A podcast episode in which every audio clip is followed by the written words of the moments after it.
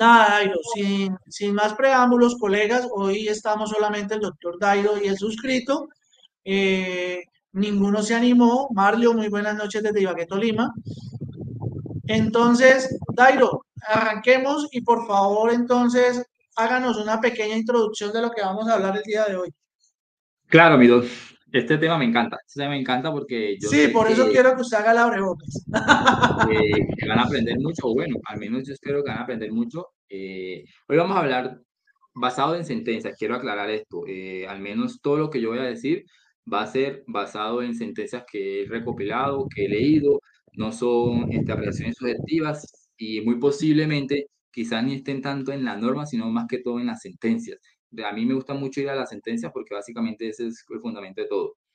Entonces vamos a hablar del contrato de prestación de servicio, de lo que debemos tener en cuenta para hacer un contrato de prestación de servicio, qué debemos firmar, cómo se cobra, todo esto desde los tips que nos dan la sentencia. Yo he leído muchas sentencias de inadmisión de esto y lo inadmiten por X o Y motivo, entonces esos tips de inadmisión son los que yo tomo y lo uso para dar como consejo. De igual forma, cuando en sentencias niegan esos mandamientos, niegan esas pretensiones, entonces busco el por qué la niega y ah, este abogado no hizo esto. Entonces eso lo tomo como tips y eso es básicamente lo que vamos a hacer en, este, esta charla hoy.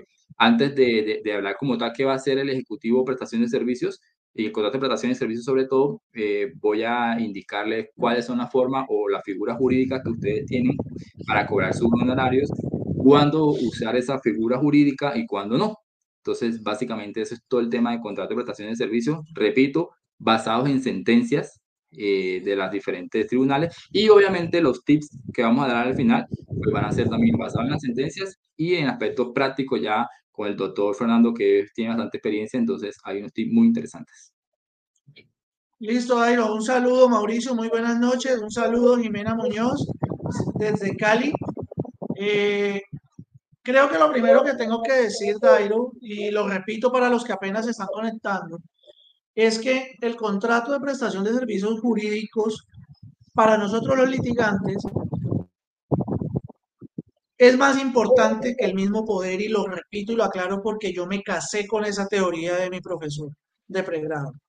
Y como le indicaba, no solamente porque en ausencia del poder podríamos llegar a legitimar el derecho de postulación, con el contrato. Oiga, pues si no tengo poder, señor juez, yo acá tengo un contrato, que es que el señor sí me contrató a mí, sí fue que se me olvidó el, poder. Pero además nos permite, nos permite tener claras, sobre todo tengamos ese término ahí, claridad, tenemos claras las reglas de juego frente a las obligaciones que tenemos nosotros como litigantes y las obligaciones que tienen los clientes para con nosotros. Y yo creo que voy a empezar, Dairo, no sé si es acertado, pero voy a empezar diciendo que el contrato debe llevar unas, unas cláusulas básicas, como lo son. antes, antes de que, de que empieces con el tema de las cláusulas y meternos lleno en el contrato, quiero, quiero hacer como una pequeña, un pequeño resumen de las figuras que ya había hablado. Cuando nosotros los abogados firmamos un contrato de prestación de servicio o cuando estamos llevando un proceso, tenemos cuatro figuras para cobrar nuestros honorarios. La primera figura de ellas es el incidente de regulación de honorarios. ¿Cuándo funciona el incidente de regulación de honorarios? Cuando nos revoca mandato dentro del proceso y el proceso aún no ha terminado. Entonces, usted puede optar por ese incidente de regulación de honorarios presentado ante el juez. El señor juez me revocaron mandato, yo he hecho las siguientes gestiones, por favor regule mis honorarios. ¿Qué pasa con este incidente? Puede ser bastante rápido, eh, pueden dar de una vez ahí mismo en la sentencia, eh, eh, pueden, obviamente van a dar a su favor, pero el tema con este incidente de regulación de horario es que el juez le va a tasar las gestiones que usted realizó. Es decir, de pronto, si usted pactó 50, 60 millones de honorarios, en el incidente de regulación le van a dar 20 millones, porque solamente le van a regular las gestiones que usted realizó, ¿vale? Y este, procede, este procede, procede cuando no se ha terminado el proceso. De aquí se nos prenden otros dos, que depende si estamos en administrativo o si estamos en la jurisdicción ordinaria, civil, laboral o familia. Primero tenemos el ejecutivo por prestación de servicios. Entonces, si nosotros tenemos un contrato de prestación de servicios, podemos cobrarlo mediante un proceso ejecutivo que es mucho más expedito. Pero, ¿qué pasa? Para que proceda ante un proceso ejecutivo es un título complejo. y tenemos que aportar cierta cantidad de pruebas para lograr el título complejo que más adelante le voy a explicar. Y el segundo es un ordinario laboral por el cobro de honorarios, que como todo proceso es un poquito más demorado, pueden demorar dos, tres años en darle sentencias y pues van a demorar mucho más para recuperar su dinero y aparte la otra persona se puede insolventar, quedarse si viene, es un poco más distencioso. Eso en el tema privado, ¿no? Y si ustedes están en lo público, eh, pueden también notar por el Ejecutivo de Prestaciones de Servicios, lo mismo título complejo, y si no tienen el título complejo, entonces unas controversias contractuales ante la administración para que la administración diga, sí, ese, usted realizó el contrato, se ejecutó y deben pagarle esto, ¿vale? Entonces son las figuras que ustedes tienen para cobrar sus honorarios. Incidente de regulación de honorarios, ejecutivo por prestación de servicios, ordinario laboral como honorarios y controversias contractuales. esa era la precisión que quería hacerle. Listo. Dairo, para que la gente que se está conectando y que nos está viendo y que de pronto llegaron un poquito perdidos, cuando vuelvan a ver el video, aquí en los, banners que estamos mostrando, ahí van a salir las cuatro acciones que acaba de dar, que dar Dairo. Y yo quiero entonces, antes, antes Dairo, usted menciona algo importante, y no sé si lo va a tocar en un momento, pero yo sí quiero que entendamos entonces qué es un título complejo. Y un título complejo, sin, sin entrarnos a teorías grandes y a teorías y a filosofar, como a veces digo yo, tenemos que mirar que un título complejo es aquel que requiere mínimo dos componentes o, requiere de más formalidades para que cierto título valor tenga o título ejecutivo efectividad frente a la acción ejecutiva. Es decir, y voy a, y voy a, exponer un ejemplo, que inclusive ese proceso a favor del demandado lo gané precisamente argumentando la teoría del título complejo. En un contrato de arrendamiento, la parte arrendadora se había obligado a aportar mensualmente la factura al arrendatario para que éste realizara el pago de su canon de arrendamiento. Debido a ciertas situaciones de carácter de incumplimiento contractual del arrendatario, eh, mi cliente dijo, no le pago más. El arrendador dice, ah, no me pague, yo tengo un contrato de arrendamiento y voy a demandar, demando ejecutivamente. Esta teoría que yo planteé se la propuse a tres comercialistas y todos me dijeron, no, el contrato de arrendamiento es un título puro y simple. Les dije, no. Se convirtió en un título complejo en el momento en que la parte arrendadora se obligó a presentar la factura para que el sector, para que el arrendatario pagara. Entonces, efectivamente, fue concedida la excepción. Mi cliente no tuvo que pagar un peso, el, el proceso se terminó y se levantaron las medidas cautelares y en ese sentido, a través de ese ejemplo, quiero que, comprendamos la idea de lo que es el título complejo. Si el contrato de arrendamiento no hubiera tenido esa cláusula, esa obligación del arrendador de generar una factura al, mensualmente para el pago del canon, el solo contrato de arrendamiento sería un título simple. Pero acá la exigibilidad de la obligación dependía de otro documento. ¿Cuál documento? La factura. Entonces, eso es un título complejo, Dairo. Eh, no sé con qué quiere que arranquemos. Ya, ya para entrar en materia. No, pues básicamente lo que usted dice, eh, quería decirles cuáles son los requisitos que deben tener en cuenta al momento de presentar un proceso ejecutivo. Eh, tiene que ser un título complejo, ya lo dijimos, pero debe cumplir otro, ese título valor debe cumplir los requisitos, como todo título valor. Entonces, ¿cuáles son los requisitos del título de valor? Primero, que la obligación sea clara, expresa y exigible. Además de ello, que la obligación conste en, una, en, un acto o en un documento, que el documento provenga del deudor o de su constante y que la obligación se origine en una decisión judicial o arbitral que se encuentre firme. Entonces tiene que cumplirme algunos, eh, eh, bueno, los tres requisitos porque el último es, depende. Esos tres requisitos, sobre todo que la obligación sea clara, expresa y exigible, y aquí es donde vienen los inconvenientes de muchos colegas en la redacción de los contratos de prestación de servicios, y por eso muchos de esos contratos de prestación de servicio eh, no, no, no, el proceso ejecutivo no ordenan el mantenimiento ni seguir adelante la ejecución porque no son claros, no son expresos y no son exigibles.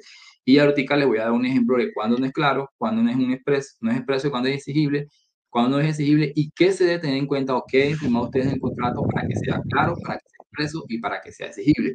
Porque si no me cumplen con estos requisitos, eh, van a negar el mandamiento de pago y créanme que estuve hoy todo el día en eso porque estaba súper emocionado con esto y sin, sin exagerar, sin exagerar, les aseguro que leí más o menos 100 autos eh, de, estos, de estos tipos de procesos y de los 100, como 90 negaron el mandamiento de pago y solamente como 10 dieron la procedencia de mandamiento de pago. Entonces uno dice, 90 contra 10 están negando, es porque muchos abogados están haciendo malos contratos. Y uno se ponía a leer las razones por las que negaban el, mandamiento de pago y decía, sí, efectivamente la obligación no fue clara la obligación no fue expresa o la obligación no fue exigible. Y ahí es donde están fallando y eso es lo que, lo que yo quiero que quede claro y los tips que le vamos a dar el día de hoy. en, en, la pregunta que hizo Aura María me parece interesante. Recuerden que los... Antes también había dicho una compañera que si no hace un contrato de prestación de servicios disciplinares, sí, también. Pero recuerden que los contratos pueden ser verbales y escritos, escritos y verbales. Entonces, si usted no hizo un contrato de prestación de servicio, eh, usted puede realizar, si el proceso no ha terminado, un incidente de regulación de honorarios y el, el juez le va a fijar por las gestiones que usted realizó. Eh, para que lo puedas hacer, eh, puede ser verbal escrito, no es obligación que sea escrito. Bueno, no es que no sea obligación, no es que si es obligación porque si no, no disciplina, yo una compañera, sino que, si no es verbal, también es exigible.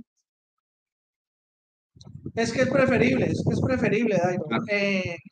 cuando yo veía contratos cuando yo veía contratos en mi pregrado, hay muchos contratos que, se que pueden hacer a la vida jurídica de manera verbal, pero siempre se nos resaltó, o por lo menos a mí y a mí y al grupo de estudio, que aunque sea y el contrato puedan hacer a la vida jurídica de manera verbal, eh, es preferible hacerlo de forma escrita.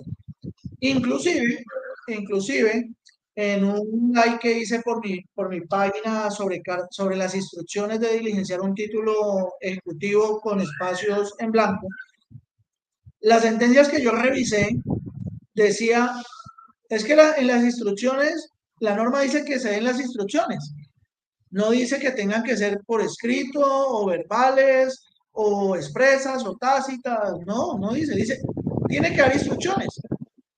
Lo mismo pasa, lo mismo pasa con este trato. ¿Sí? El hecho de que no esté escrito no significa de que no exista. Lo que pasa es que tenemos mayor carga probatoria para llegar a un juez a decirle, señor juez, regúleme los honorarios o señor juez, venga, ejecutamos honorarios. Correcto. No, mire, eh, bueno, entrando a los pormenores de los tres requisitos básicos, porque pues otros requisitos son un poco más fáciles de cumplir, ¿no? que la obligación se origine en una, eh, que provenga del deudor, pues obviamente si él firma y proviene de él, eh, que la obligación conte en un acto en documento que tenga el contrato de prestación de servicio, ahí está, pero entonces que la obligación sea clara, expresa y exigible. Yo tengo una discusión con una colega que me está recordando, es que el tema claro no es que yo diga el 30%, eso puede ser claro, siempre y cuando haya acompañado de, o sea, es que en la sentencia que yo coloco hoy en la página, un juez niega el mandamiento de pago porque la persona dijo el 30% de, de, lo que, de, la, de, los dineros que se logren recuperar. Y el juez decía, no, no es claro porque no sé cuánto es el 30%. ¿Cómo no va a saber? Mire cuánto va a recaudar, multiplico por el 30% y listo. Eso es. O sea, si usted me estipula a mí, eh, eh, me dice la norma y la cito, dice eh, que el documento se deriva a favor del ejecutante y a cargo del ejecutado una obligación clara, expresa y exigible, que sea líquida o liquidable por simple operación aritmética. 30% de 500 millones que se recaudó es una, una operación simple aritmética. Usted tiene cómo. Pero ¿qué pasa? Cuando no es clara. Entonces en la sentencia decía, en el contrato de prestación de servicio, perdón, decía, el 30% del valor del bien inmueble. Y ya. Entonces, ¿cuál es el valor del bien inmueble? La norma me habla de dos valores, catastral y comercial. ¿A cuál de los dos valores usted se refiere? ¿Sí? Ah, entonces debo colocar en el contrato el 30% del valor inmueble del avalúo catastral o del avalúo comercial. Ah, pero venga acá. El avalúo comercial puede ser mediante un peritaje, puede ser mediante acuerdo de las partes, puede ser mediante lo que se, se demuestre probado en el proceso. Una cosa es el avalúo comercial al momento de presentar la demanda y otra cosa es el avalúo comercial al momento en que se dicta sentencia. ¿A qué se refiere? Sea más claro. Ah, ok. Entonces, el 30% del avalúo Ahora, del a la fecha de la sentencia y que se tasará mediante acuerdo de parte o mediante peritaje que se presente. Señor. Dairo, ya, ya que habla de, de avalúo y quiero, y quiero de pronto hacer la reseña rápidamente y me disculpan si esto nos implica un poquito más de tiempo, pero démonos cuenta que muchos procesos, muchos, muchos procesos de los que manejamos implican un avalúo. Y voy a referirme solamente al avalúo de inmueble porque digamos que es el más robusto en muchos procesos. No quiere decir que no haya más. Pero tengamos en cuenta que, como dice el doctor Dairo, esa, esa línea de claridad frente al avalúo, entonces tenemos que identificar el avalúo catastral, el avalúo judicial y el avalúo Tratándose que el avalúo catastral, pues es el que nos certifica la oficina de catastro, el avalúo judicial, el artículo 444 del Código General del Proceso, y el avalúo comercial, el que podemos aportar a través de un perito evaluador de inmuebles. ¿Listo?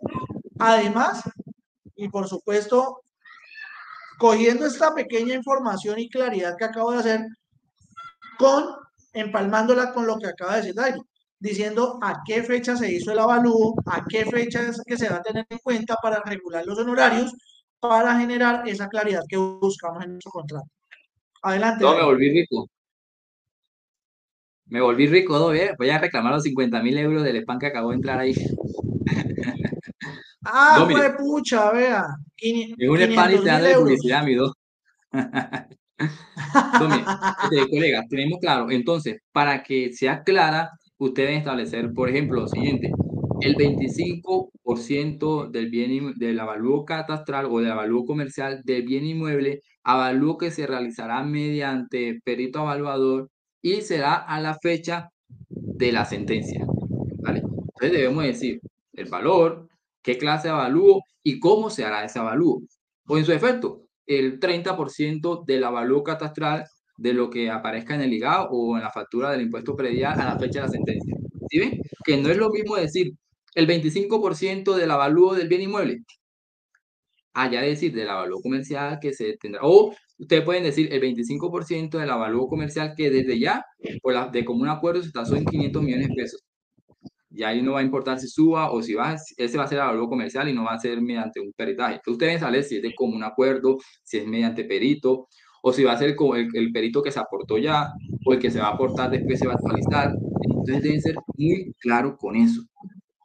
Entonces, por ejemplo, eh, el 30% del valor de los dineros, de los dineros recaudados y se tendrá en cuenta la liquidación del crédito que se presente cuando exista auto de seguir adelante la ejecución. ¿Sí ven? No es lo mismo decir el 30% de los dineros que recaude, el 30% de la liquidación del crédito. Entonces debemos ser muy claros. No podemos simplemente decir el 30%, ya. El 15%, ya. Y debe ser una operación aritmética clara. Mira, estaba leyendo una sentencia que me causó curiosidad porque el, el colega decía, el 25%, si el bien inmueble vale menos de 200 millones y si vale más de 200 millones, por cada 50 millones que suma, se sube un 1%. Imagínense esa operación aritmética. Es una operación aritmética fácil. Entonces el web primero tiene que determinar si el, si el bien vale menos de 200 o vale más de 200. Y si vale más de 200, tiene que subir el 1% eh, por cada 10 millones de pesos. No es una operación aritmética fácil. La norma, lo que dice la sentencia de la jurisprudencia es liquidable por simple operación aritmética. ¿Cuál es la simple operación aritmética? El avalúo del 2023 que hizo el perito costó 300 millones, el 30% es tanto, listo, ya, vale Actualmente exigible. Estaba leyendo una, una, una, una sentencia que la persona eh, le, eh, estaba cobrando el contrato de prestación de servicios. Y la persona en el contrato de prestación de servicios, en, en una de las cláusulas, estableció que se pagará al momento en que el bien inmueble sea registrado y queda nombre de, de, de, su cliente, ¿no? Entonces, terminó, la sentencia, terminó el proceso, dictaron sentencia, la persona mandó eso a registro de instrumento público, pero demoraban como dos meses. Entonces, o demoraron mucho. Entonces, la persona desde que dictaron sentencia comenzó a cobrar al cliente, págueme, págueme, págueme. Y el cliente, no, no, no tengo plata, no le puedo pagar porque en, en el contrato dijo que cuando se registrara el bien inmueble, y todavía no se ha registrado, no, ya hagan el proceso, págueme, ya no. El abogado presentó un ejecutivo por contrato de prestación de servicio y el juez, eh, obviamente, pusieron excepciones que no se había cumplido la exigibilidad y efectivamente el juez le dio la razón al cliente. Mire, usted está cobrando, sí, hay sentencia, pero es que el contrato dice que se pagarán los honorarios al momento en que se registre el instrumento público del bien inmueble, que aparezca a nombre de la otra persona. Y todavía no ha aparecido, se envió, pero todavía no ha aparecido. Entonces, el contrato todavía no es exigible. Entonces, pila esa exigibilidad. Entonces, usted pone, el, eh, se realizará el pago el 20% a la fecha, al día en que se dicte la sentencia. Es diferente a decirlo al día en que se registre el inmueble público. O, que, o como pasa mucho en los temas de reparación directa, generalmente siempre la condición es al momento del pago de la indemnización. Entonces, si usted tiene sentencia favorable en 2015, en el 2023, perdón, y demoran dos años para pagar esa indemnización, usted no puede cobrar ese dinero, no puede ejecutar ese contrato hasta que no pague la indemnización. No, que ya terminé el proceso, que yo lo gané, voy a cobrar lo mío. No, usted en la cláusula lo siento. Pago de la indemnización. Entonces es muy importante tener en cuenta ese tema de la exigibilidad, de la fecha en que usted lo están colocando de la fecha de la sentencia, si la fecha del pago de la indemnización, si la fecha en que se registró el bien inmueble, ¿sí?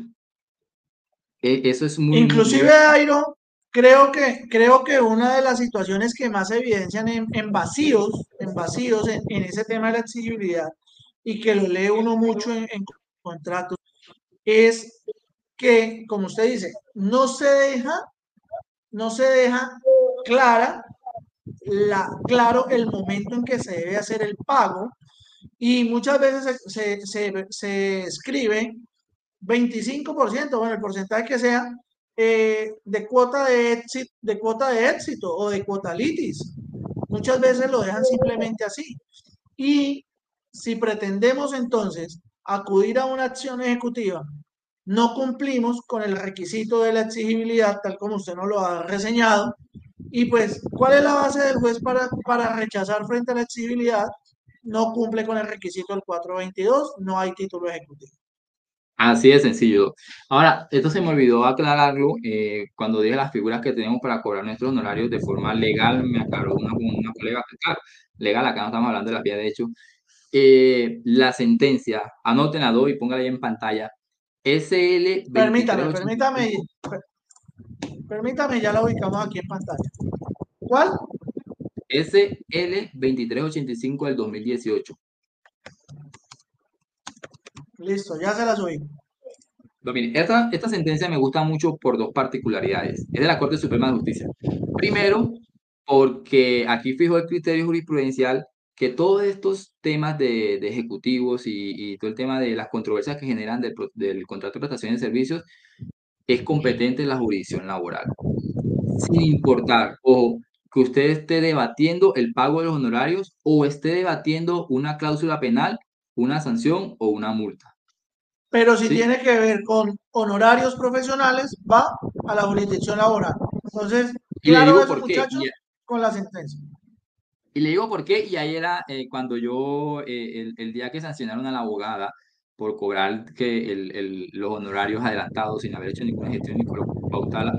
Yo me ofusqué mucho porque ya yo había leído esta sentencia. Entonces la abogada coloca una cláusula y establece si me revocan el mandato me deben pagar la totalidad de, la, de las de, la, de las prestaciones, la totalidad de lo fijado. Entonces van y la condenan, la, sancionan, perdón, y dicen usted no puede cobrar por gestión que no hizo. Eso es una cláusula, eh, hacen la palabra, una cláusula, abusiva una cláusula abusiva y está cobrando por gestiones que usted no hizo. Y venga acá, pero es que eso es un tema comercial, un tema de pacto entre las partes. ¿Y por qué hago referencia a esta sentencia? En esta sentencia, en la CL 2385 del 2018, que fijó esos parámetros, fue un caso así. La persona pactó en el contrato que cobraría el 6% de los dineros recaudados en la liquidación del crédito. Si le revocaban el mandato como una cláusula penal como una sanción. Entonces, cláusula penal, si se me revoca el poder, eh, tendrán que pagar una penalidad del 6% de lo recaudado, es decir, todo el proceso sin hacer nada.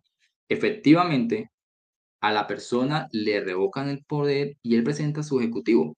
Y dice, miren, yo creo que como cláusula penal, que me tenían que pagar el 6%, es decir, prácticamente toda la gestión, y la persona me revocó, entonces vengo a cobrar lo mío. En primera instancia, el juez laboral le da la razón. Y le dice, efectivamente, fue un acuerdo entre partes, ustedes pactaron que si le revocaba el mandamiento, el, poder tenía que pagarle todo lo que pactaron, así no haya hecho las gestiones. Y ahí yo voy, si ve que es un tema civil, bueno, acá en este caso laboral es una controversia laboral, no es disciplinable, porque es un acuerdo de partes. Y acá el juez le dio la razón y el juez no, lo, no le compulsó copia a lo disciplinario. Pasó al tribunal y el tribunal dice, no, oiga, no es que la embarró usted, señor juez, porque usted no es el competente para temas de, de, cláusulas. Eso es un tema comercial, le corresponde al juez civil. Entonces, revoco su decisión porque usted no es el competente. Pero tampoco en ningún momento el tribunal le dio, usted está haciendo una cláusula abusiva, compulsó copia. No. Y pasa a la Corte Suprema de Justicia. Claro, Dairo, Dairo, pero en la sentencia, en la sentencia en que la abogada es sancionada, eh, espere que la tengo aquí a la mano, en la sentencia de la, esta es de la Comisión de Disciplina Judicial y no es de la Corte, y acá la, las clientes de esta abogada son las que presentan la queja directamente. ¿Sí? Sí, claro, pero acuérdese que usted, que los tribunales y los jueces de oficio pueden computar copias de abogados para que sean investigados. Sí, claro. voy. Allá voy, no lo hicieron. ¿Por qué no lo hicieron? Porque se dieron cuenta que era un tema comercial, un tema civil entre las partes no tenía que entrar acá al disciplinario. Si yo pacto que yo le voy a cobrar a usted adelantado todo, eso es un tema de pactos contractual. Y voy más allá, a la Corte Suprema de Justicia. Y la Corte Suprema de Justicia comienza a revisar y no tiene nada en contra de que la persona haya cobrado todo de manera adelantada. Solo que la Corte Suprema de Justicia le dice, venga, yo voy a revocar, pero no porque el juzgado no sea competente, sí es competente. Nosotros los laborales somos competentes para revisar esto. Yo no voy a revocar, no porque usted no tenga la razón por haber hecho el cobro adelantado de todo, no, sino porque no hubo exigibilidad de, de, la persona hizo el proceso como tal, pero no se logró el recaudo de dineros. Entonces, como no se logró el recaudo de dinero, pues obviamente, ¿qué va a ser exigible qué? Si no, si no se cumplió el objeto del contrato. Pero mi punto es que mire que la Corte Suprema pudo haber dicho, usted no me puede cobrar a mí todo sin haber realizado las gestiones, le voy a compulsar copia por ser una cláusula abusiva. No, se dirimió el conflicto en la, en, la, parte laboral. Entonces, a mí, yo no estoy muy de acuerdo con la, con la, sentencia, con esa sanción que impuso la comisión, porque para mí eso se debió ventilar ante la jurisdicción ordinaria. Para mí se Claro, pero, pero de todas formas, de todas formas, y creo que ese es uno de los motivos de, de, esta, de esta conferencia el día de hoy, muchachos, es que yo no puedo cobrar y fue el error fue el error que comete esta abogada, que dice, oiga, me tiene que pagar todo el trabajo aunque no lo haya hecho. Y efectivamente, si se, si se tratara de una cláusula penal, ¿sí? Pues debió haberlo solicitado de tal manera. Inclusive. Sí, claro, ese fue el error. Eso fue el error, no haber colocado. Y para allá uno los Claro, y yo estoy completamente de acuerdo en que la cláusula es abusiva. Yo estoy completamente de acuerdo en que la cláusula es abusiva y que nosotros como abogados debemos propender, claro, por proteger nuestros intereses, pero tenemos que cuidarnos. Recuerden muchachos que nosotros litigamos contra el juez, contra nuestra contraparte y tenemos que siempre considerar a nuestro cliente como posible contraparte en algún momento. Entonces tenemos que tener mucho cuidado con esas cláusulas abusivas. Así es, no, eh, otro, otra cosa muy importante, anoten en papel porque esto le va a servir muchísimo. ¿Qué documentos debo presentar para configurar el título ejecutivo complejo y poder cobrar mi prestación de servicios eh, mediante un ejecutivo que obviamente es mucho más rápido y podemos pedir medidas cautelares. Recuerden, como digo, el, el título ejecutivo se compone de muchos documentos porque debemos probar ¿sí? las gestiones realizadas, que sí se realizó, la calidad de la, la, la, y todo. Entonces, atención, documentos para aportar en un proceso ejecutivo de cobro y prestaciones de servicios como título complejo y no morir en el intento, por decirlo así. Obviamente, el contrato de prestación de servicios, ¿vale? Este contrato de prestación de servicios debe ser claro, expreso y exigible. Deben colocar en la cláusula el 35% del valor comercial del bien inmueble, tanto eh, que se determinará por peritaje que se realice la fecha de la sentencia, por decirlo así. Claro, totalmente claro el 25% de los dineros recaudados y efectivamente pagados, eh, teniendo en cuenta la liquidación del crédito. Totalmente claro. ¿A qué fecha? ¿A qué, fecha? La liquidación del crédito a la fecha de, de seguir adelante la ejecución. ¿Vale? Entonces, contrato de prestación de servicio. Eh, copia, por ejemplo, si es una sucesión, entonces copia del trabajo de partición y de la providencia probatoria del trabajo de partición, porque en los, en los, procesos de sucesión por lo general uno cobra el porcentaje de, de la repartición. Entonces yo cobro el 15% del trabajo de partición que le corresponde a, a, mi cliente, señor tal, a la fecha de la sentencia. Entonces si yo estoy cobrando por el trabajo de partición, debo analizar el trabajo de partición. O en su defecto, si es un proceso ejecutivo y estoy cobrando eh, por el tema de liquidación de crédito, entonces debo aportar la liquidación de crédito para que el juez sepa cuánto es el valor si establecimos un peritaje, un avalúo comercial, entonces debo aportar el avalúo comercial, ¿vale? Es decir, debo aportar el documento que indique cuánto es el valor. Podríamos indicar, Dairo, porque estoy tratando de tomar nota para dejarlo fijado en los comentarios, podríamos indicar que copia del documento que le da claridad al título. Al web del valor. Eso en los procesos de cuotalitis, o que usted fije porcentajes, ¿no? Porque si usted eh, establece en, en, el, en, el, contrato, cobra 40 millones de pesos, pues no necesita aportar otro, otro documento que muestre porque usted va a cobrar 40 millones de pesos. Acá es para el tema de porcentajes, ¿vale? Quiero aclarar eso. Entonces, si usted el porcentaje lo va a cobrar de la liquidación de crédito, debe aportar la liquidación de crédito de la sentencia de indemnización, debe declarar la sentencia de indemnización donde están los valores. Del trabajo de partición, debe aportar el trabajo de partición. Del avalúo comercial o del avalúo catastral, debe aportar el avalúo catastral, el avalúo comercial. Dairo, no sé qué otra forma Dairo, Un tema bien importante, usted acaba de, de, mencionar ahorita salarios mínimos y quiero que también lo tengamos en cuenta y, y lo he visto. Cuando, cuando estemos en procesos en que las condenas son en salarios mínimos, hagamos la claridad también a qué fecha se va a liquidar el salario mínimo. ¿Por qué? Porque inclusive estaba haciendo yo una cuantificación hace poco, la semana pasada, y precisamente la cuantificación quedó circunscrita al salario mínimo del 2016-2017, si no estoy mal, porque el abogado se durmió en los laureles y dejó en firme ese tema y así siguió y así siguió. Entonces el salario mínimo, 737 mil, no sé si ese era 2016-2017. Entonces la liquidación de crédito de, ese caso no era a salario mínimo 2023, millón 160 mil, sino 737 mil. Entonces, cuando trabajemos salarios mínimos, también hacer esa claridad, muchachos. Y pasa lo mismo también en los temas de indemnizaciones de reparación directa.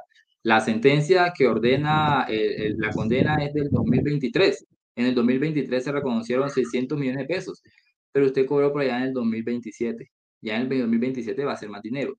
Entonces, en el tema de cuotalista, usted debe especificar que es al cobro de esa indemnización con la, indemnización.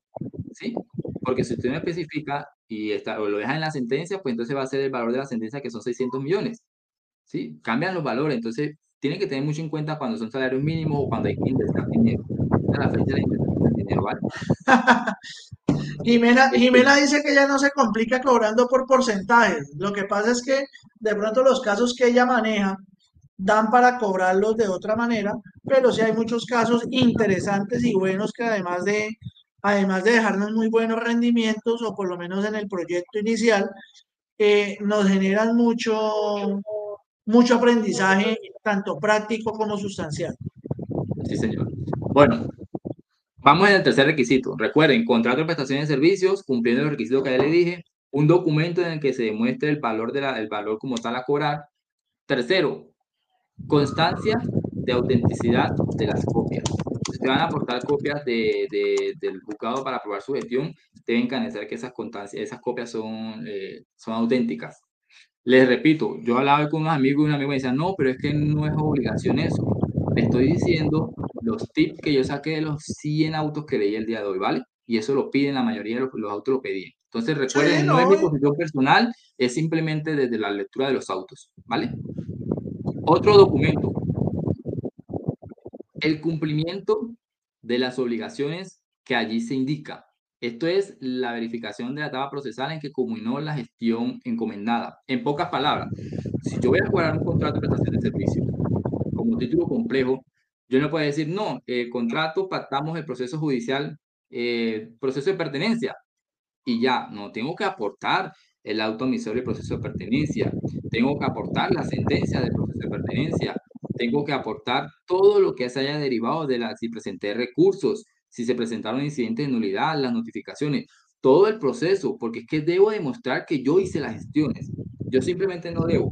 Presento un contrato de prestación de servicios que yo iba a hacer un proceso judicial y lo hice, señor juez. Muéstreme que lo hizo. Muéstreme que cumplió todas las etapas procesales. ¿Y cómo lo hago? Allegando copia del proceso judicial completo. ¿Vale?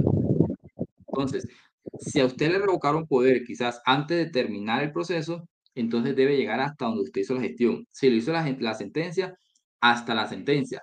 Pero ojo, que lo leí con, con 8 10 sentencias, no solamente es a llegar copia del expediente, porque a mí como juez, ¿qué me dice que usted actuó en el expediente? Ahí está el expediente. Y recuerden que casi nunca en los procesos, en, en los expedientes judiciales dice el abogado, señor tal, casi nunca lo nombran a uno. Incluso ni en la sentencia nombran a los abogados. Entonces, ¿cómo sabe el juez que usted tuvo en esa sentencia?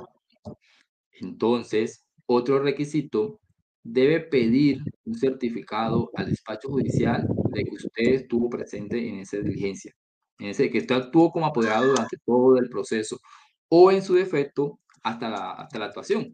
Es decir, entonces certifíqueme que yo fui apoderado judicial del presente proceso hasta los alegatos de conclusiones o durante todo el proceso. ¿Vale? Tienen que analizar ese Sí, hasta la actuación en que estuvo, en que estuvo ahí ejerciendo. Exactamente. Porque leí porque muchas sentencias que decía, pero yo cómo hago para saber que usted, si usted me presenta aquí el proceso, pero a mí quién me dice que usted actuó dentro del proceso y usted no me lo probó. Pruébemelo. Entonces, ¿cómo lo pruebo yo? Con el certificado emitido, emitido por el juez, ¿vale? Repito, estos son tips sacados de los autos que leí, ¿vale? Otro, que también lo leí. Resulta y pasa que en un proceso, eh, en, un, en, un, en uno de los procesos, se cambió de juzgado. Entonces estaba en juzgado tal, hubo un rechazo por competencia y pasó al otro juzgado. Entonces él presenta el cobro de prestación de servicio. Claro, en el, cobro de prestación, en el contrato de prestación de servicio dice para adelantar proceso civil ante el juzgado de familia de la ciudad de Bogotá. Y resulta que terminó en un juzgado de familia de allá de Ibagué.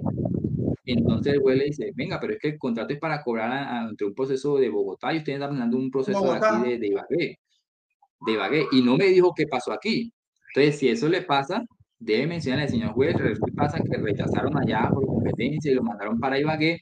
Aporto, aporto auto que rechaza por competencia, auto que aboca conocimiento del otro juzgado y le explico las razones por las cuales terminó en el otro juzgado.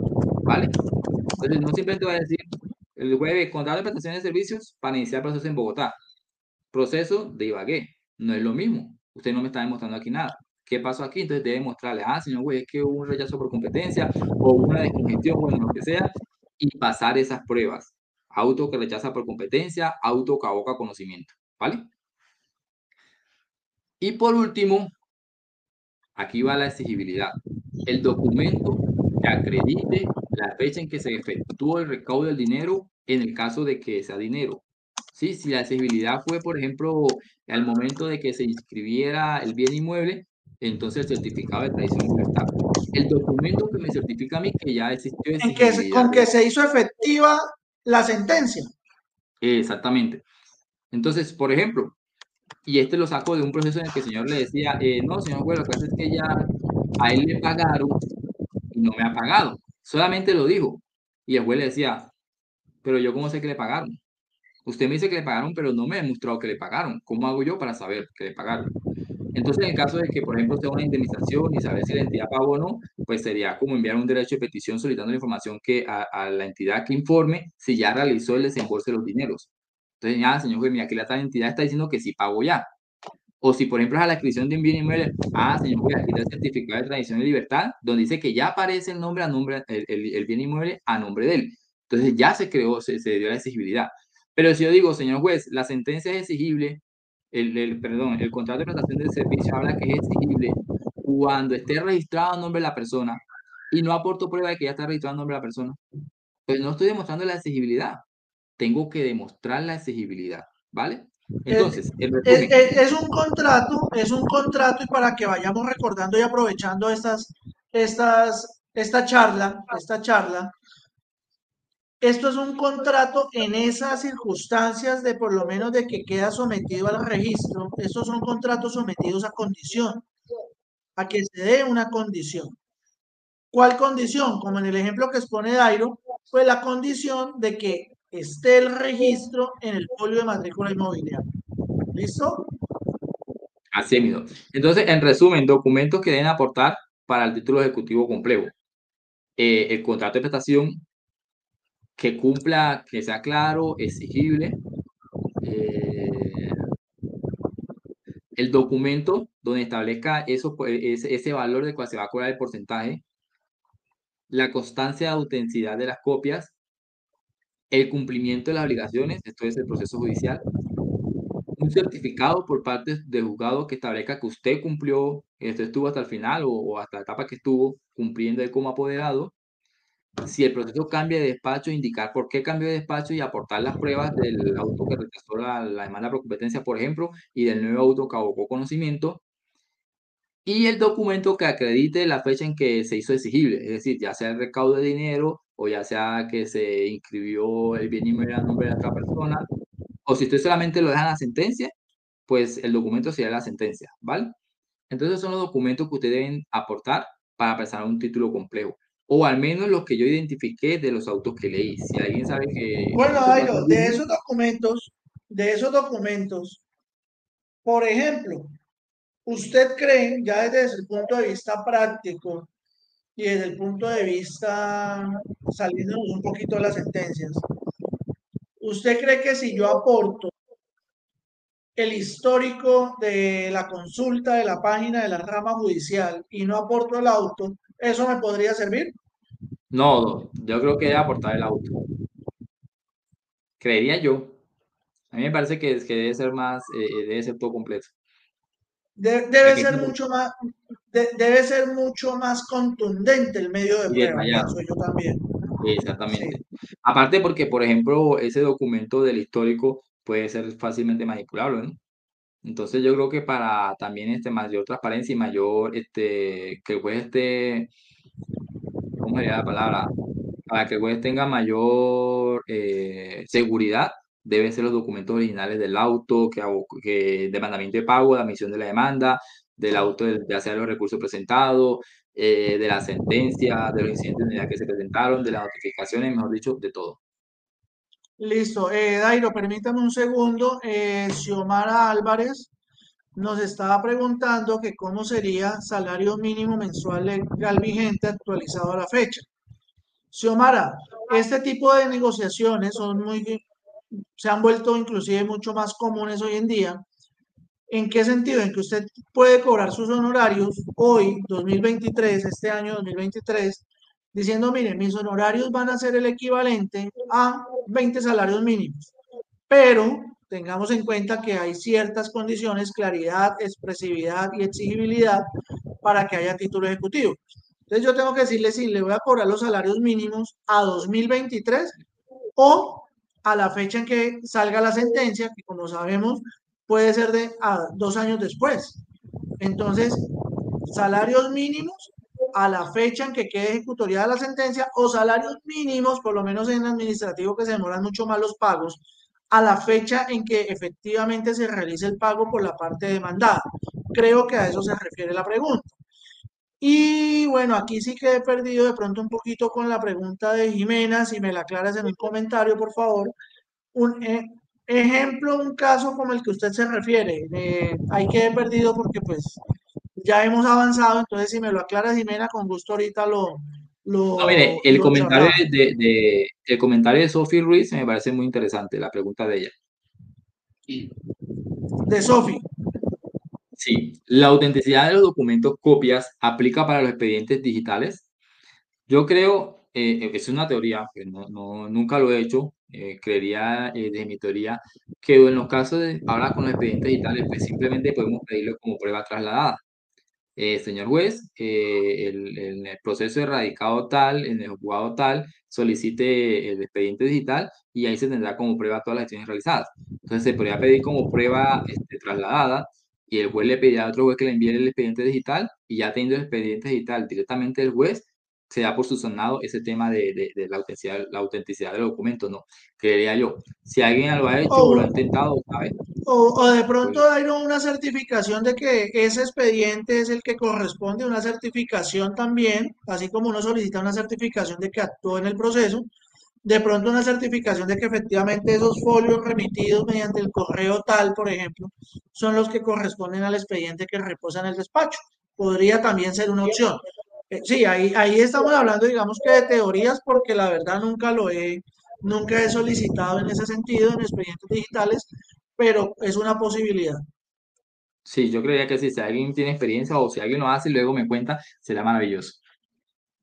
Eh, esos serían los requisitos a tener en cuenta para el tema del contrato de prestación de servicios mediante un proceso ejecutivo y un título valor complejo. Entonces, tengamos eso muy en cuenta para que, porque como he dicho, muchas personas le niegan el mandamiento de pago porque no aportan todos los, todos los documentos que se deben aportar. ¿Vale? Así es, así es, y efectivamente aquí John, John nos está eh, verificando también que es más efectivo presentar los autos donde se evidencien las actuaciones del abogado. Muchas gracias, John. Eh, ya creo que este era todo lo relacionado. No, vamos para el caso de la segunda parte que también es importante. Este solamente fue la terminación de la primera parte. Yo sé, yo sé, yo sé, pero yo quiero, Dairo, recordarle a los que nos están viendo y a los que se conectaron, recordarles que a partir de hoy estamos eh, de acuerdo con Dairo en que se va a hacer entrega por sorteo del libro Introducción a la Práctica Jurídica, cuya autoría es el doctor Dairo Mateus, y se va también a sortear un mes de Liquisoft, que es un software para liquidaciones de crédito en cualquier título ejecutivo en pesos. Entonces, condiciones, seguir nuestra página, compartir, compartir nuestra página, estar ahorita en este en vivo y haber compartido nuestro live. Además, recuerden que también aquí su interacción es importante, muchachos. Nosotros lo hacemos como agradecimiento a ustedes porque nos acompañan todos los viernes, es nuestro cuarto viernes, pero recuerden que no solamente es de aquí para allá, sino de allá para acá. Por eso procuramos, por eso procuramos también tratar de atender todos los mensajes que ustedes envían y tratar de resolver las inquietudes y además eh, recibir, por supuesto, los aportes que ustedes hagan desde su experiencia. ¿Listo? Porque en este momento no somos dos abogados litigantes aquí hablando, sino que hay conectados, no sé, más de 40, 50, no sé. Entonces, nada, todas las opiniones son bienvenidas y también quiero, Dairo, antes de que lleguemos a la segunda parte de, este en vivo, eh, recordarles que estos videos quedan aquí en nuestra página de Facebook, arroba Viernes de Providencia, que estamos en Spotify y en YouTube como Viernes de Providencia. Desde allí también pueden compartirlo, pueden volver a ver los videos las veces que quieran, muchachos. ¿Listo? Y se me olvida, disculpe que le... pero eh, que este espacio también es para ustedes. Que si tienen una sentencia, si tienen una sentencia de interés, un tema de interés que, quieran que, quieran que desarrollemos, eh, acá son bienvenidos, pueden estar aquí en pantalla con nosotros, pueden compartir esta experiencia y si ven que como que no, entonces nos envían el material al WhatsApp, ya tenemos ahí varias en, la mira. Voy a dejarles los, los, WhatsApp de una vez, nos escriben y con mucho gusto Dairo y yo hacemos la tarea. ¿Listo muchachos? Dairo, segunda parte. Bueno, ya terminamos la primera parte, que es cómo el cobro en ejecutivo, cómo crear un título complejo. Y ahora vienen los tips que vamos a dar, qué deben tener ustedes en cuenta en un contrato de prestación de servicio, qué deben incluir. Bueno, yo tengo poquitos, porque yo sé que él lo tiene bastante y él va a complementar. Yo hace poquito, hace una semana, hacía una pregunta en Twitter muy interesante. Yo decía, si yo pacto, eh, por ejemplo, en un contrato de prestación de servicios, que voy a cobrar 30 millones de pesos por el proceso judicial, ¿cierto? Pero resulta y pasa que el proceso terminó en conciliación, ¿puedo cobrar lo mismo? Algunos decían que no, que tenía que cobrar menos, otros decían no, cobra más porque lo sacó mucho más rápido. Otros decían no, pues se debe cobrar lo mismo. esto lo he evidenciado en muchos contratos de prestación de servicios y me incluyo, también lo hacía. No colocamos cuánto debemos cobrar dependiendo de las actuaciones. Entonces decimos, no, voy a, hacer un proceso tal y cobro el 30% o cobro 20 millones o cobro tanto. ¿Y qué pasa si termina mediante una figura de determinación anormal del proceso? ¿Qué, ¿Cuánto va a cobrar si termina por transacción? ¿Cuánto va a cobrar si termina por conciliación? ¿Cuánto va a cobrar si existe desistimiento del proceso? Nada de eso lo estamos incluyendo. Y esto lo tengo a colación porque leí varias sentencias donde precisamente pasó eso. El abogado en una hubo una terminación anormal del proceso por tácito y el abogado quería cobrar obviamente lo mismo. Y el cliente le dijo, no venga, pero si, si el proceso se terminó por desistimiento tácito, ¿por qué me va a cobrar lo mismo? Usted hizo todas las gestiones. En otro fue una transacción. Y el cliente decía, no venga, pero usted por qué me va a cobrar todo? Y solamente se hizo la emisión de la demanda y transamos, ¿por qué me va a cobrar todo? Y lo llevaron a la jurisdicción. ¿Y qué decían los jueces y magistrados?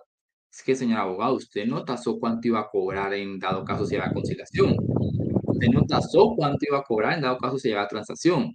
Entonces, como usted no lo tasó, pues yo le voy a regular los, general, los honorarios y le voy a pagar, le voy a ordenar pagar solamente por las actuaciones que usted realizó. ¿Qué actuaciones hago yo si concilio? Es solamente presentar la demanda y notificar. ¿Sí ven? Entonces ya no van a pagar por todo el proceso. Porque yo no estoy diciendo que usted no pueda cobrarlo, usted puede cobrar. El problema es que no lo tasen en el contrato de prestación de servicio. Entonces, tips muy importante que estamos olvidando. En el contrato de prestación de servicio, establecer una cláusula de cuánto vamos a cobrar si es sede judicial, cuánto vamos a cobrar si es por si se da transacción, cuánto vamos a cobrar si se da la conciliación, si es el mismo inclusive, inclusive Dairo, inclusive Dairo que no se nos que no se nos quede la conciliación extrajudicial, ¿no? La conciliación extrajudicial o, por ejemplo, también el caso de, una, de, un proceso que leí. Pero ¿qué pasa? Que la persona eh, también iba a comprar uno, uno, iba a hacer unos cobros, unos dineros. Entonces la persona estableció el 30% o de recaudo del dinero dentro de un proceso ejecutivo. La persona como que no vio bien los documentos en su momento. Y cuando voy a ver, digo, ah, pues aquí no hay título ejecutivo completo. Está mal, está mal hecha la letra de cambio, la letra de cambio.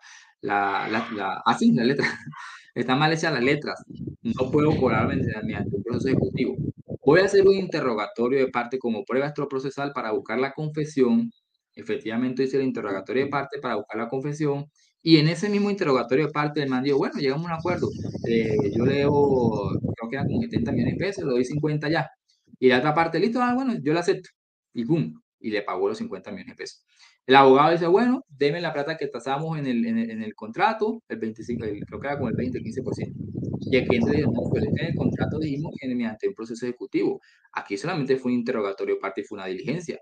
Yo no le voy a pagar lo mismo que me va a cobrar allá, porque usted solamente hizo una diligencia ya. No hizo más nada, no hizo demanda, usted no hizo notificación, usted no fue audiencia. Una sola diligencia, el, interrogatorio de parte ya se arregló el problema.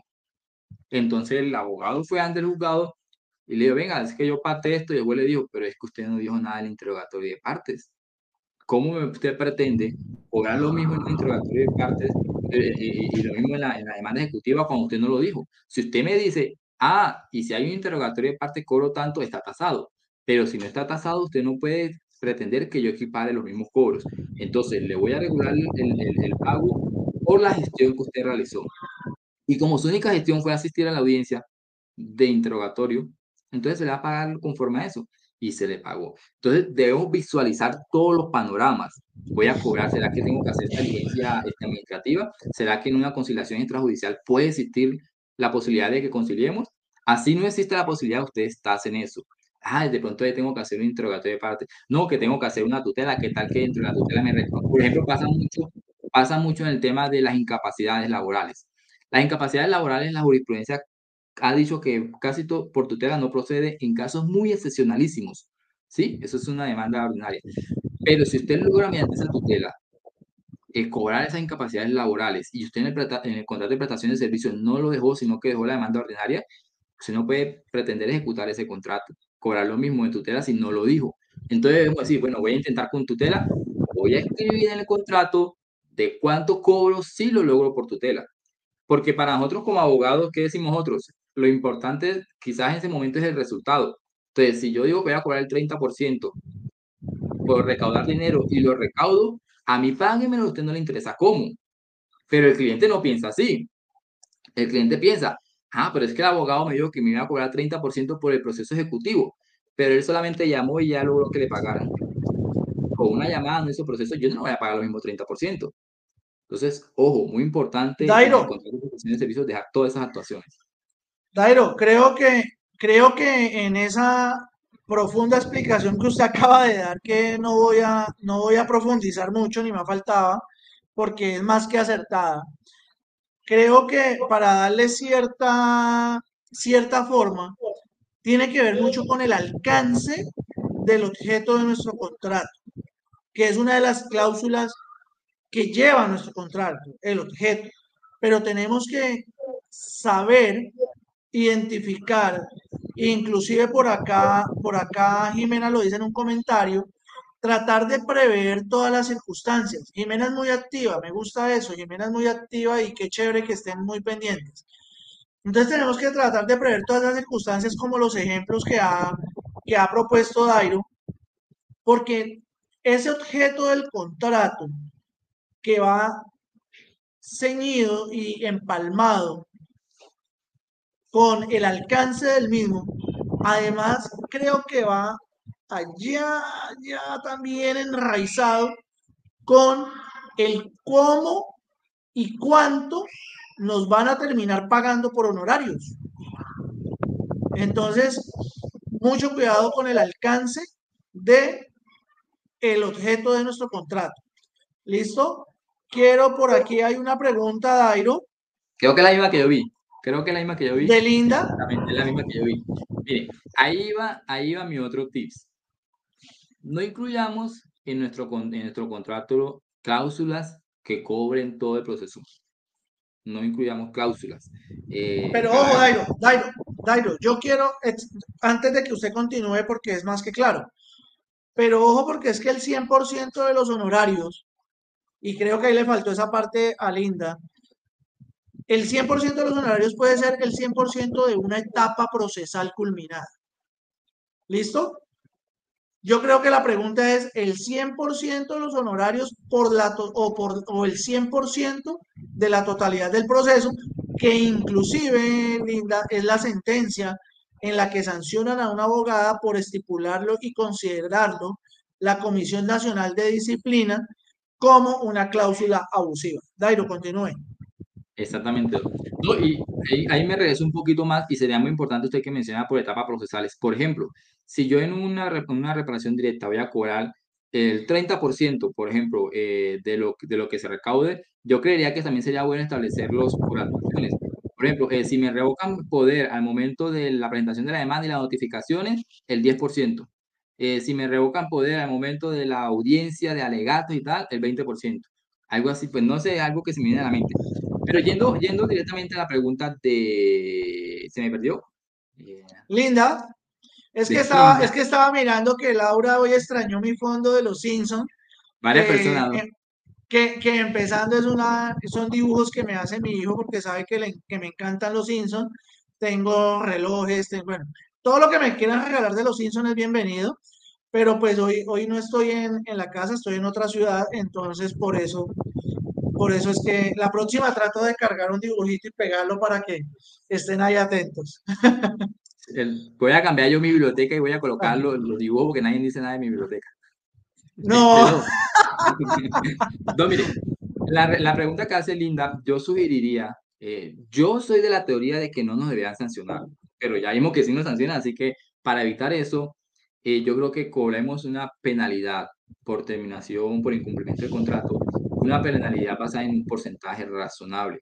Cuando ustedes hacen un contrato de una compraventa, por ejemplo, de un bien inmueble, casi siempre, o de un contrato de arrendamiento, lo que sea, casi siempre el porcentaje está entre el 10 y el 20%, por lo general, ¿no? Entonces, yo creo eh, que como penalidad se puede establecer, bueno, el 10 o el 20% de los dineros que se llegan a recaudar en el caso de, de que me revoquen poder, ¿vale?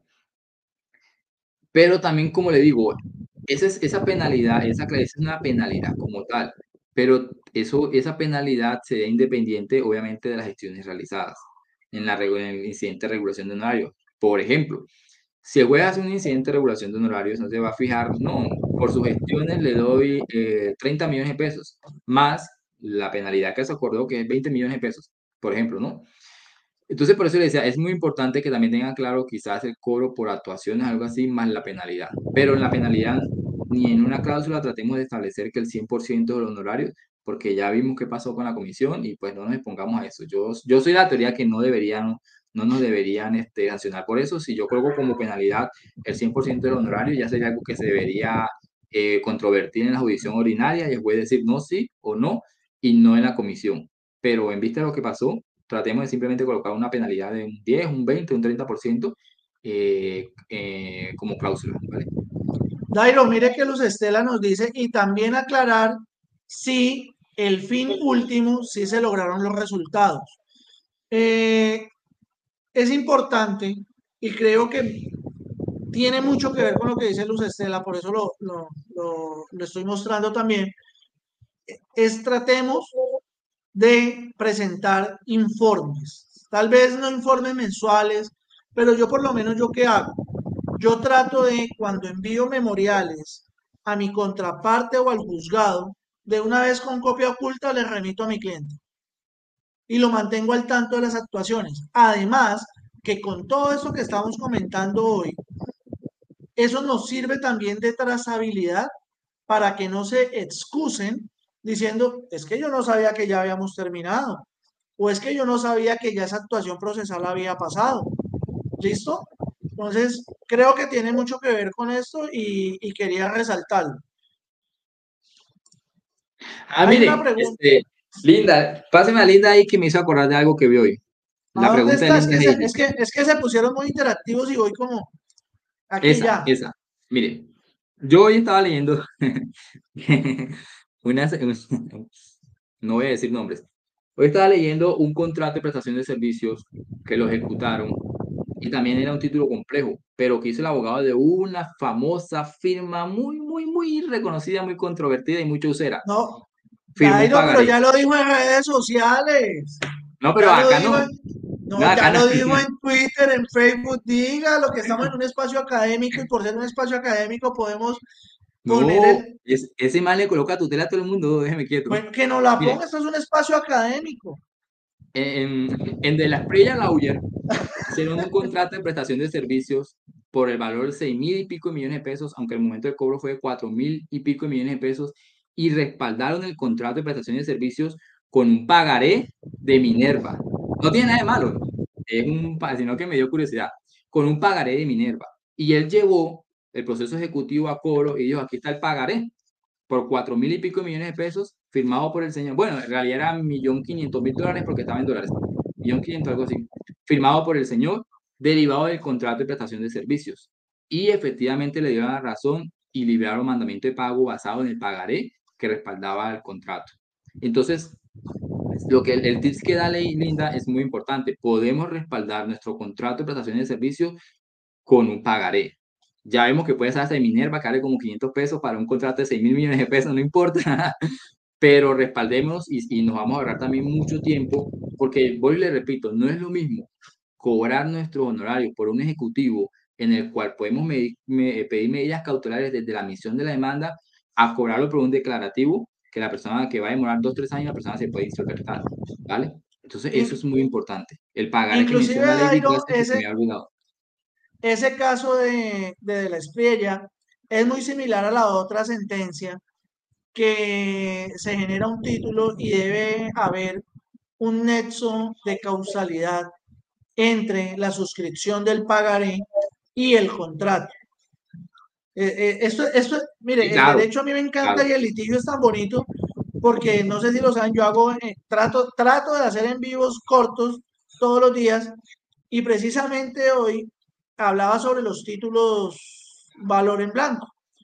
Y una de las situaciones que se presentaba en una, en una sentencia que leí era que debe haber un nexo de causalidad entre el título valor y un contrato, por ejemplo. En este caso, como el, que expone Linda, el que expone usted de, de, la estrella, y eso nos da muchas herramientas hoy 2023. ¿Por qué? Porque con anterioridad nos estaban sancionando por esa circunstancia. Entonces, si ya se lo concedieron a Belardo, entonces tenemos que es revisar ese expediente que Dairo muy juicioso compartió, no sé, por lo menos me lo compartió a mí, y no sé si lo hay, la publicitaria. Yo le comparto información muy importante a los que están suscritos a MH Abogados, ah, ellos están suscritos y usted también está suscrito, entonces todo ese material es de manera exclusiva para los suscriptores. Ah, bueno, entonces esa es una ventaja y ahí está casi todo el expediente que nos sirve para revisarlo y cómo también no, no, vayamos a incurrir en un error al momento de constituir el contrato y el pagaré en un título complejo, muchachos. Eh, bueno, quiero que antes de que sigamos, eh, Dairo, miremos a ver unas preguntas porque se pusieron súper activos y no sé por dónde empezar. De un momento a otro, como vieron que ya casi vamos a terminar, están hablando para, para el sorteo. Sí, mire, mire, Jimena ya está bueno y los premios y tal. Entonces, bueno, pero mira, aquí hay alguien que nos está acompañando, creo que es la primera vez, no sé justo si es la primera vez, pero qué chévere que participe. Dice, también debe establecer cuándo se debe pagar, porque si se revoca el poder a la admisión de la demanda, se puede cobrar cuando, se puede cobrar cuando termine el proceso. Exacto. Eso hace parte de la exigibilidad de nuestros honorarios. A ver qué más hay por acá. Bueno, Xiomara nos dice excelente. En caso, acá justo vuelve nos dice, en caso de cobrar potalitis y se revoca el poder a mitad de proceso, entonces lo que hablaba de la regulación de honorarios, el juez va a fijar la regulación de honorarios de acuerdo a su gestión y si ustedes pactaron cláusula compromisoria, pues le va a reconocer la cláusula compromisoria y aquí va lo que yo decía. Es importante que también establezcan entre las cláusulas cuánto cobrar cuando le revocan el poder en cierta actuación. Entonces, porque mire, no es lo mismo que, por ejemplo, yo presente una demanda de reparación directa y me revoquen el poder a la admisión de la demanda, que me lo revoquen cuando ya hay sentencia. Si hay sentencia, ya básicamente yo hice todas lo, lo, las gestiones necesarias y obviamente decía, entonces, ¿cuál es mi recomendación? Si usted me revoca el poder a la admisión de la demanda, tiene que pagarme tanto. Si usted me revoca el poder al momento del alegato, tiene que pagarme tanto. Si usted me revoca el poder al momento de la sentencia, tiene que pagarme tanto. Dejar todo muy claro de la revocatoria del poder en cada actuación. Porque no se trata de que, de que la corte a usted le diga, no, usted no tiene derecho, sino que es lo que pasa. La corte dice, como usted no dijo cuánto, pues yo le regulo. ¿Y qué regulan los magistrados y los jueces? Pues sus actuaciones. ¿Usted qué hizo? Solamente presentó la demanda, entonces le regulo tanto. ¿Sí? Pero cuando hay un contrato de promedio y unos, unos temas pactados, pues la corte o los juzgados, los, jueces, perdón, se deben tener en cuenta, ceñido a lo que se pactó, porque a, la final es un acuerdo de partes. Nairo, y mire que cuando uno lo dice así como, como lo estamos hablando aquí hoy, oiga, en el objeto del contrato o en la forma de pago o en la cláusula pertinente, usted dice, si me revoca poder a la admisión, si me revoca, uno a veces dice, uy, qué vaina tan engorrosa, qué vaina tan harta. Estos manes están locos. Oiga, pero si eso lo vamos a hacer en un formato que vamos a utilizar mucho, muchas veces, no tenemos sino que dedicarle por ahí una hora, una sola vez a ese formato de contrato. Porque, a ver, yo, yo soy sincero. Yo utilizo mi formato de contrato, reviso ciertos aspectos y procedo. No me vayan a decir acá que de los que están conectados, cada uno se sienta a escribir el contrato desde cero con cada uno de los clientes. Por lo menos yo uso el formato que yo me maté haciendo, que son como cinco hojas, ya hace, hace, un, hace un tiempo. ¿Sí? Pero no creo que aquí, aquí muchos se sienten a hacer el contrato desde cero con cada uno de los clientes. ¿Listo? Eh, por acá nos pregunta, a ver, voy, a tratar de leer a los que menos han participado. Eh, bueno, Linda, que está activa hoy. La comisión habla mucho a los clientes y los abogados que, bueno, pues...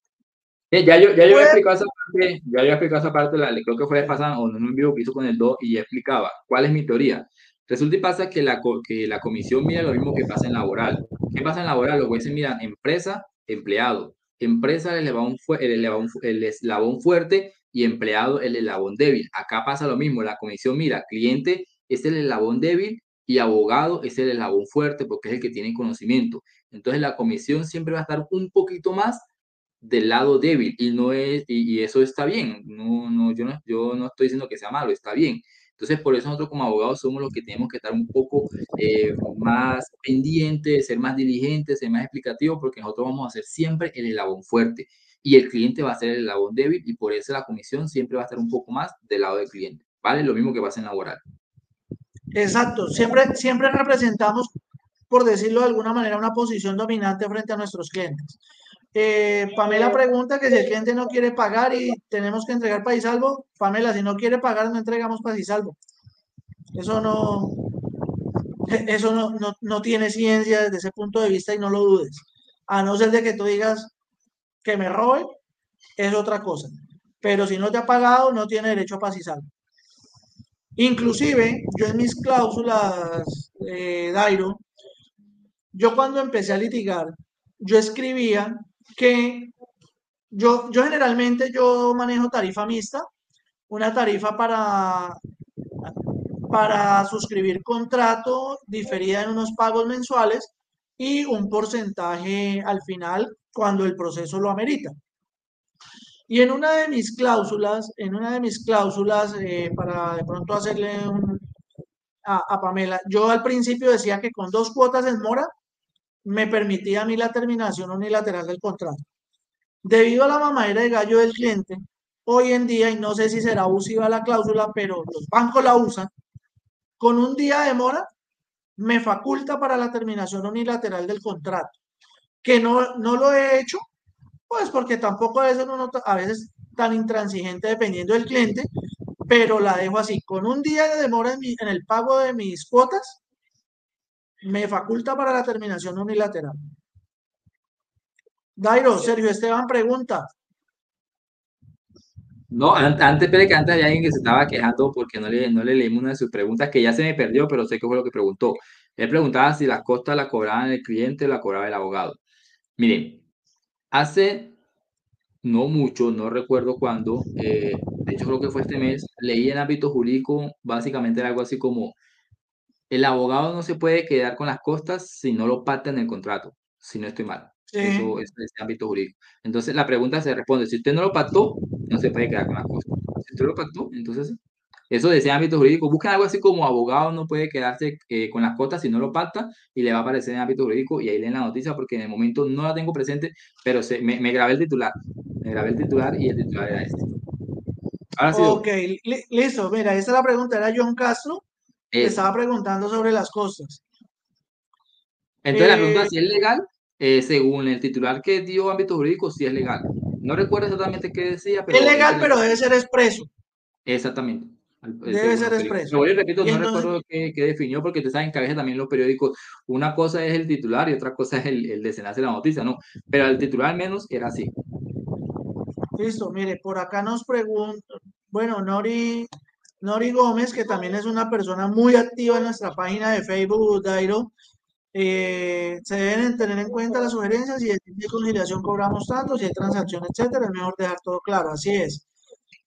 Por acá nos pregunta Dairo, nos pregunta, bueno, no sé el nombre de esta persona porque no leo árabe o lo que sea eso, no lo leo, entonces ¿Cuál es el término o en cuánto prescribe ese contrato o qué fecha se toma si a veces hay fechas inciertas? Entonces, precisamente eso se trata este, esta conferencia, esta charla, esta interacción que tenemos. Y es uno, pues el término del contrato es el que se fije, que generalmente eh, son, inciertos, son inciertos generalmente porque dependen también de los términos judiciales y puede ser la duración dos años, tres años. Entonces, no sé, queda ahí. Y creo que aplican los tres años de prescripción, Dairo. Sí, porque si nos, vamos al momento del cobro, si nos vamos al momento del cobro del contrato, eh, lo vamos como un mérito, es como un, título ejecutivo, ¿no? Título, entonces, tres años. Pero si nos vamos como un contrato a la entonces, pues la verdad no estoy seguro de la respuesta. Voy a pecar. Voy a pecar por analogía. Si nos vamos a un título ejecutivo, pues serían tres años. Si nos vamos a una demanda ordinaria, entonces sería un contrato que viene haciendo cinco, ¿no? Creería que sería así. No sé si alguien tiene claro esa precisión, pero yo no la tengo clara. Creería así. Listo. Lo, Linda, eso ya también digamos que lo hemos resuelto, pues son legales, pero es mejor escrito. Escrito tenemos tenemos más certeza de nuestro derecho y no solo de nuestro derecho, sino de las obligaciones que tiene el cliente y que tenemos nosotros para con nuestro cliente. Jimena dice que un gran civilista dice que el tipo de contrato entre cliente y abogado no es de prestación de servicios, sino de mandato. ¿Qué opina, Este, este, do, a ella le recomiendo que lea la sentencia que pusimos. ¿Cuál fue? La CL. Ahí está fijada en los comentarios. 1368. Sí, la, de 2018. Ahí está robando en el, en el banner. 2385-2018. Ahí aclara, sino que es que ya cerré aquí la pestaña la tenía abierta, pero ahí básicamente aclara algo sobre el tema que no tengo presente ahorita. Eh, y, y, aclara básicamente eso, que es como una especie de mistura per se es un, es un mandato, pues obviamente como una que no da, pero se da el trámite como si fuera un contrato de prestación de servicios y la, y la jurisdicción se va más al tema del contrato de prestación de servicios. Pero es que, pues tú dices que eran civilistas, me imagino que es un académico, ellos lo miran desde el punto de vista de la etimología, del académico como tal, ¿no? Entonces ahí viene ya un tema doctrinal que pues, a mí no me gusta mucho lo doctrinal, yo soy más a lo práctico. Y lo que ha hecho la Corte básicamente es prestación de servicios. Además, además que en últimas, que en últimas lo que nos da la facultad para actuar, como lo indicaba, viene siendo el poder. Y creo que más el término de contrato de mandato, creo que sí, es mucho más de allá desde el punto de vista académico y no desde el punto de vista práctico definitivamente. En eso coincido con, con Dairo. Por acá nos pregunta Xiomara, si uno hace eso de la terminación del contrato por incumplimiento, ¿está uno expuesto a una queja? Siempre estamos expuestos a quejas, Xiomara. Siempre estamos expuestos a quejas, pero lo más importante es que yo qué hago. ¿Yo qué hago cuando termino por mora en el pago? Lo primero, y además que así no lo exigen, le remito a mi cliente la notificación de que le estoy terminando el contrato por mora y seguidamente notifico al juzgado de que le estoy terminando, estoy renunciando al poder por mora en el pago de las obligaciones del cliente. Entonces le digo, como según la autos y sentencias, la renuncia al poder tiene sino, efecto sino cinco días después de que usted notifica a su cliente de haber renunciado. Entonces ya, ya cuando yo informo al juez, ya mis días se están contando o inclusive ya terminaron. ¿Por qué? Porque ya le notifiqué al cliente.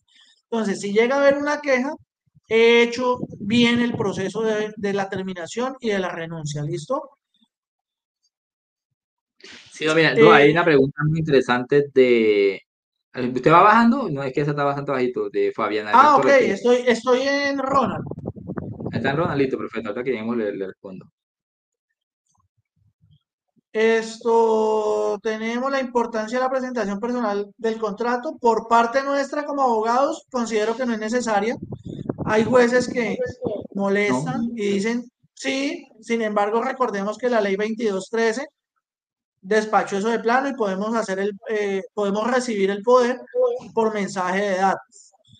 ¿Listo? Por aquí está Fabián Alberto, nos pregunta si se respalda con un pagaré, ya no es necesario constituir el título completo. Esa es la pregunta Miren, a mí la sentencia de, la que repetí, de hecho, de Abelardo la Estrella 2, si quiere establezca ahí el radicado, escríbalo. Permítame, permítame, ya lo compartimos acá. Ah, pues fijémoslo en los comentarios. ¿Cuál?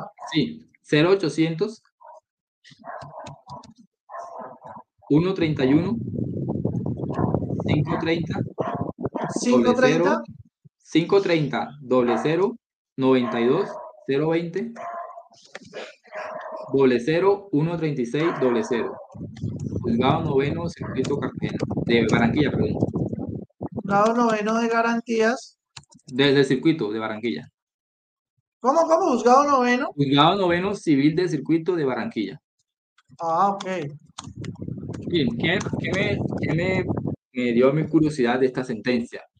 ¿Se acuerdan que yo le he dicho en la CL que ya mencionamos la 2385 del 2018? La Corte Suprema de Justicia ha dicho que todo problema derivado del contrato de prestación de servicios profesionales, el competente era, la jurisdicción laboral. Aquí, si ven, juzgado noveno civil de circuito. Entonces, eh, a la pregunta que, hace Fabián, el juzgado aquí no lo tomó como un título ejecutivo, como un título complejo, perdón.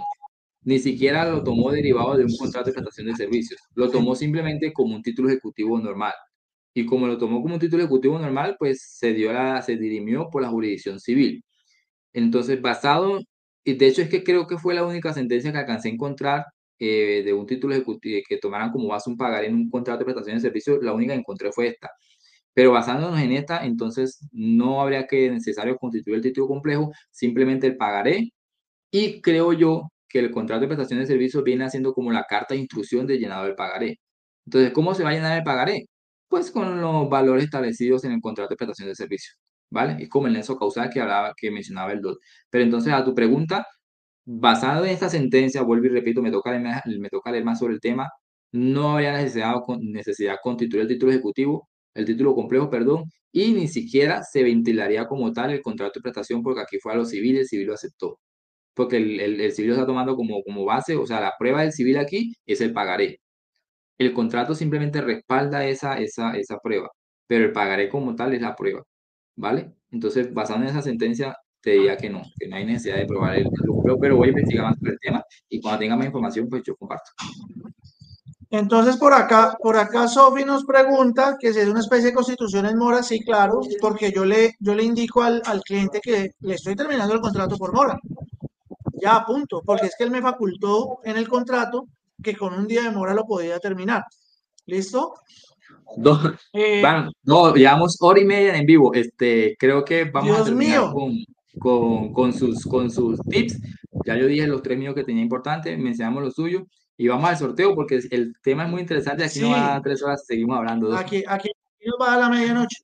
Eh, no, no, pues es que yo ya me, ya me acabé el café, ya me acabó la energía. Ya, ya este es como mi tercer vaso de agua, eh, porque está haciendo un calor impresionante. Como les decía, tengo dos ventiladores aquí, aquí a mi lado. Entonces, nada, no, pues eh, uno, creo que los hemos venido desarrollando inclusive, Dairo, lo hemos venido desarrollando. Uno es dejar claro el objeto y el alcance del contrato. Dos, evitémonos, evitémonos lo que ya la Comisión Nacional de Disciplina determinó como cláusulas abusivas. Recordemos que para la comisión es nosotros los abogados estamos en una posición dominante frente a nuestros usuarios y esa sentencia, bueno, es que no la tengo ahorita dado el, el, número, la de la...